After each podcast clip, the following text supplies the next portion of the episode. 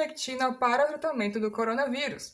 Eu tenho reparado nas minhas redes sociais, tanto as digitais quanto as não digitais, né?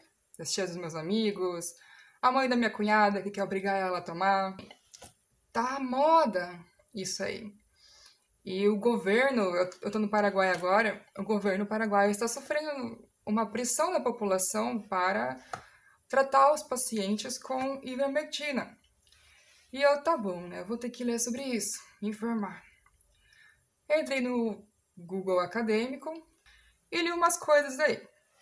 E aí, nesse vídeo aqui, eu vou compartilhar o que acabei vendo. Um artigo que contribuiu para todo esse furor atrás da ivermectina se chama ivermectina, a droga aprovada pela FDA que inibe a replicação da SARS-CoV-2 in vitro.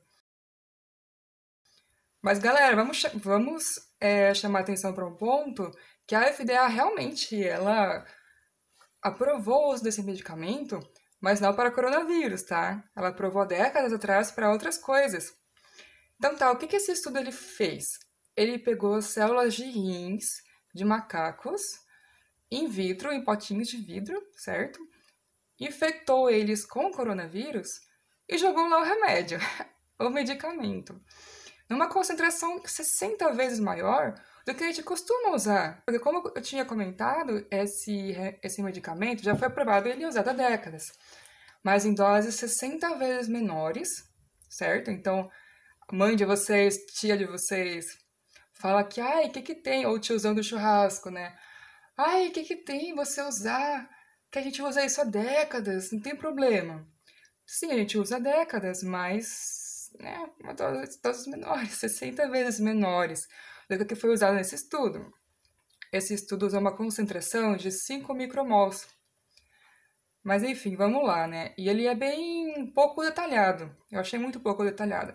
Tirando a introdução, ele tem um texto, assim, uma página e meia de texto, que descreve o que acontece, né? Em 24 horas, reduzimos mais de 90% o RNA viral, em 48 horas, quase 100% sumiu. E, enfim, o que eu achei estranho, mas também quem sou eu, né? Quem é a Bárbara? Mas o que eu achei estranho é que ele fala o seguinte, que não foi detectada cito citotoxicidade na célula, né? Porque é uma dose muito alta. Será que não é tóxica para a célula? E esse estudo fala que não. Mas eu tinha acabado de ler um outro artigo que foi publicado em 2018, e era para tratar, nem era para tratar coronavírus, mas eu vou ler, né? Porque é vírus também, vai que. E nesse estudo, eles constataram que acima de 3 micromols tinha sido citotóxico, fez mal para a célula. Então, e por que que agora, o estudo de agora contra o coronavírus, de 5 microgram, é, micromols, é, não é citotóxico? No finalzinho do artigo, eles falam que ah, nós hipotetizamos que pode ser que iniba uma determinada proteína que é importante para o vírus entrar no núcleo. Porque isso já foi citado em estudos com outros vírus, que realmente isso acontecia. Só que, pelo que eu vi aqui, o coronavírus, todas as fases de replicação dele são no citoplasma.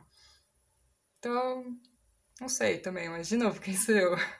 Uma coisa que me surpreendeu realmente, que eu não fazia ideia disso, é que governos como Peru, a Bolívia, usaram como fonte para justificar a utilização desses medicamentos um pré-print, que seria como o trailer de um filme que ainda não saiu.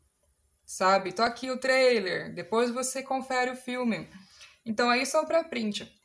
E, e assim, por que, que o artigo nunca saiu desse suposto estudo? Nossa, era um estudo assim. O pré-print deles falava que, nossa, conseguimos resultados fenomenais. Esse aqui seria o pré-print. E quando aparece um documento bem grandão, como está aqui, retracted, o que, que eles querem dizer? Eles querem dizer, olha, nós publicamos isso aqui, mas ignora, tá? Finge que nada aconteceu. Por quê? Por causa de denúncias envolvendo uma empresa particular que fornecia os dados para aquele estudo, que é a Surgisphere. Eu vou deixar o link da matéria do The Guardian, que é onde eu vi essa denúncia. Não vou ficar aqui entrando em maiores detalhes, porque tem muita coisa. Ah, e agora eu parei de ler, porque todos os outros artigos que eu comecei a encontrar no Google Acadêmico, que mencionava, que relacionava né, a ivermectina com a Covid, todos eles citavam o Carly, que é aquele que eu citei que afogou o vírus no, na ivermectina. Toma ivermectina! E o da fraude, que é o Patel. Acabei nem citando os autores, né? Então, estamos aqui no aguardo, né? De mais, mais fontes que não sejam essas. E tem estudos que estão sendo encaminhados, estudos clínicos, ou seja, estão fazendo pessoas consumirem isso para poder ter uma noção se realmente faz efeito, quando está no corpo humano, para o fim desejado, e, e se faz efeito, qual que seria a melhor dose? Isso está em andamento, não há nada certeza ainda. E era isso.